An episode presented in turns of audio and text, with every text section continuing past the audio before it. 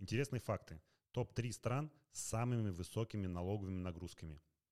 То есть самый высокий НДФЛ. Кот-Дивуар – 60%.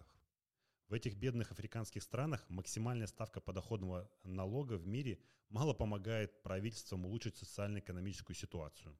Аруба – 59%. Это небольшое островное государство в Карибском море, о котором многие не слышали. Это особая территория, которая принадлежит королевству Нидерланды. Название Аруба изредка всплывает, если говорят о туризме на экзотических островах или о регистрации фирм в офшорных зонах. Швеция. 57,2%. Это скандинавская страна, лидер по высокой ставке налогов в Европе. Подоходный налог состоит из двух частей – федеральный и муниципальный. Муниципальный составляет 32%, а федеральный 20-25%.